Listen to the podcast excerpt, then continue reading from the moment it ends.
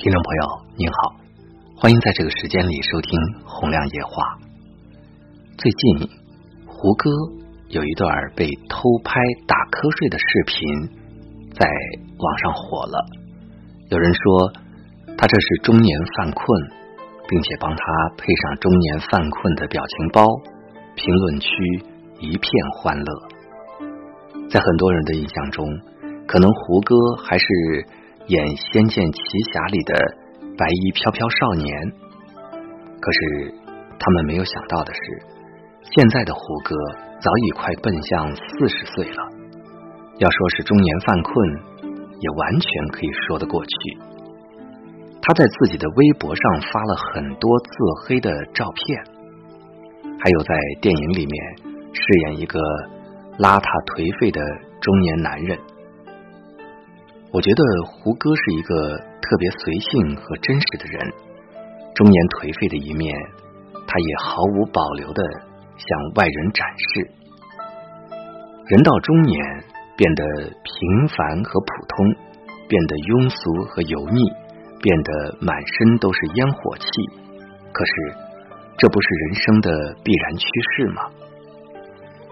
有一次，朴树在参加节目录制的时候。到了晚上十二点，节目录制到一半，他突然站起来说：“那个，我岁数大了，该回家睡觉了。”节目嘉宾和观众们都一脸惊愕，很多人说他任性、真性情，也有人说他炒作。可是他们忘了，现在的朴树已经四十六岁了，他或许是真的熬不住了，要回家睡觉。之前有一次和朋友聊天，问到你什么时候意识到自己变成中年人了？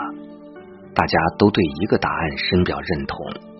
以前熬一个通宵，身体还像打了鸡血一样，非常亢奋，白天完全不用睡觉。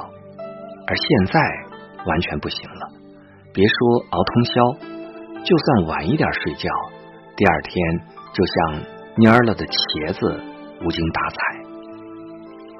记得有一次，朴树唱送别的时候，当他唱到“情千缕，酒一杯，声声离笛催”这一句，突然一下子情绪崩溃，先是声音变得哽咽，然后眼泪止不住的往下掉，最后他转过身去，掩面大哭。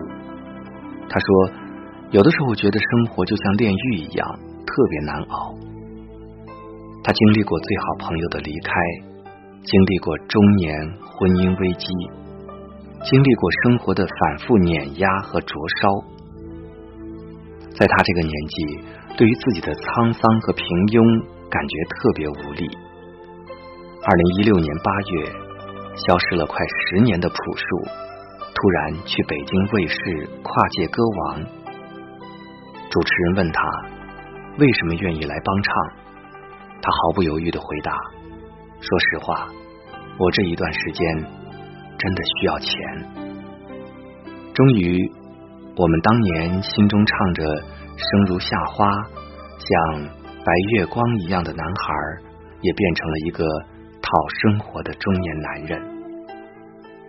我们终将变得平庸，这是我们这一代人年岁叠加之后发出的最大感慨。小时候，我们常常自命不凡，觉得自己不一样。可是长大了，接触多了，才越来越觉得自己不过是普通大众中为了生活而奔波的一个平凡人。一腔热血洒完了，满脑袋的梦想都忘了，一步一步接受社会的洗礼，最后也变成了自己。当年最讨厌的普通人，我曾经很认真、很狂热的喜欢过郑钧，在我的青春期里摆满了他的海报和 CD。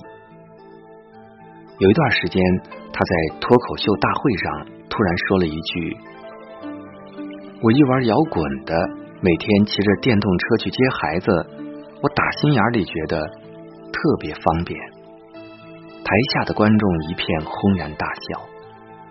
那一刻会让人感觉到自己的整个青春都蒙上了厚厚的一层灰尘，感觉是那么遥远，那么陌生。当年那个玩摇滚的男人，也会穿着最平常的衣服，骑上电动车，穿过熙熙攘攘的大街，在一堆的家长中等待自己的孩子。当年那个爱听摇滚的男孩，也会为了房租，为了工作发愁，在生活的打磨中，变成了众多上班族中一员。终于，我们一起都变成了。那一个最平庸的人。村上春树有句话写得很好：“我们只是落向广袤大地的众多雨滴中那无名的一滴。”曾经帅气潇洒的窦唯被记者拍到，他也不过是一个秃头、挤地铁、开电动车的一个中年男人。曾经苗条性感。能量爆棚的天后张惠妹，最终也不过是一个被肥胖困扰的中年女人。就算是万千少女心中长着一副俊俏脸庞的阿信，也难以避免中年的臃肿和沧桑。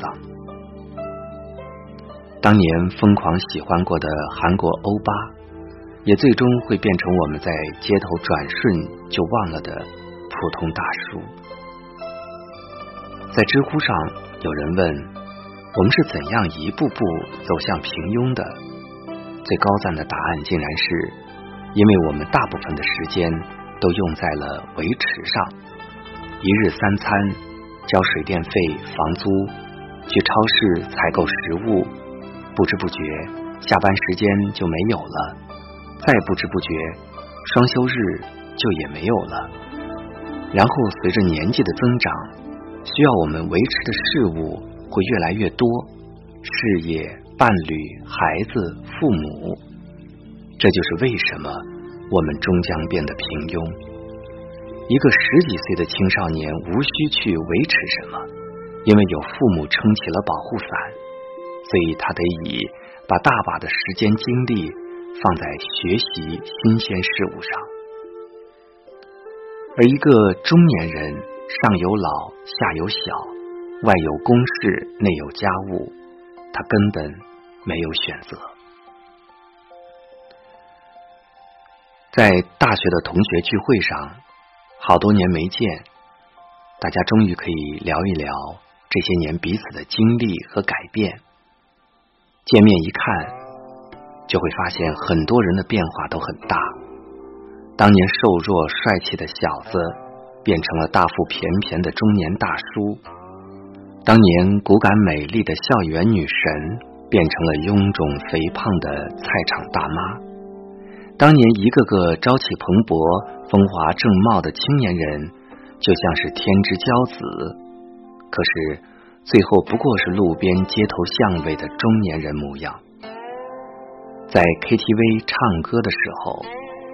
大家会不约而同的点筷子兄弟的老男孩当唱到生活像一把无情的刻刀，改变了我们的模样，忽然之间，可能鼻子就会一酸，感觉眼眶有点湿润了。当年的青春，当年的梦想，都随着河流奔腾而下，一去不复回，只剩下麻木的我们。变成了碌碌无为的中年人。在聚会之前，曾经以为我们可以聊得很多，可是最终演变成你吼你家的熊孩子不听话，我哄我家襁褓里的孩子不要哭。匆匆相聚之后，没聊什么，就不得不挥手告别。或许你会感觉无比伤感，需要说什么。但却好像有什么梗在喉咙里面。很多东西就是这样，你越想抓住，它就越抓不住，最后只能变成沙，悄悄的在你的指缝间流走。中年的平庸无法改变，就像我们无法改变潮水的方向。所以，与其反抗和挣脱，还不如好好享受当下这一切。记得以前看《蜡笔小新》的时候，很多人被蜡笔小新逗得捧腹大笑，可是我唯独对小新的爸爸野原广志感触颇深。全家都靠他一个人赚钱，家里买了房子和车子之后，需要还三十二年的房贷和三十六期的车贷。他一个人养活一个妻子、一儿一女和一条狗。他每天为了加班而苦恼，但生活只是让他微微变得宽松，他就能够乐得开怀大笑。他还是会学着去享受生活。他人生中最开心的时刻，就是每天下班回家，喝一杯冰镇的啤酒，有点苦味的那种，倒出来能够冒出好多气泡。他很爱自己的妻子，爱自己的孩子和小狗。他就是最普通、最平庸的那一个，可是却在大家看来，他是最可爱的那一个。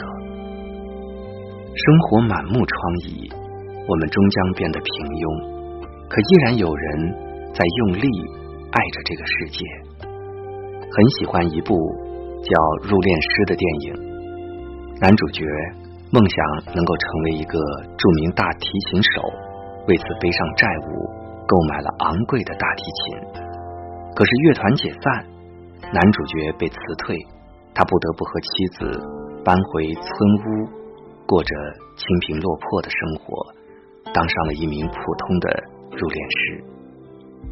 那双昂贵的手是用来拉大提琴的，怎么能够去碰死人呢？他一个音乐家，怎么能甘愿自己变成一个凡夫俗子呢？他内心反复的煎熬和对生死的逐渐看淡之后，最终选择了和自身的平庸和解。接受自己平庸不是结束，而是另一个开始。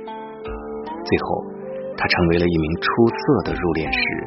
每送走一个故人之后，都会拉上一曲大提琴。和风拂过远山，大提琴浑厚悠扬的乐声缓缓流泻在铺满鹅卵石的堤岸上。淌过入殓师虔诚的双手，淌过逝者安详的面容和生者红着的眼睛。最后，他们终于学会了接纳这一切，也学会了去享受这一切。我们这一生终将要和自己的平凡和庸俗和解。看王小波《黄金时代》的时候。有一段话特别有感触。那年我二十一岁，在我一生的黄金时代，我有好多奢望。我想爱，想吃，还想在一瞬间变成天上半明半暗的云。后来我才知道，生活就是个缓慢受锤的过程，人一天天老去，奢望。也一天天消失，最后变得像挨了锤的牛一样。可是我当时没有遇见这一切，我觉得自己会永远生猛下去，什么也锤不到我。所谓人生，无非是一个不断丧失的过程。真正的勇敢是什么？不是承认自己的。无能为力，不去做什么，而是即使被生活按着摩擦，也要努力从尘埃里开花。这才是真正的英雄主义。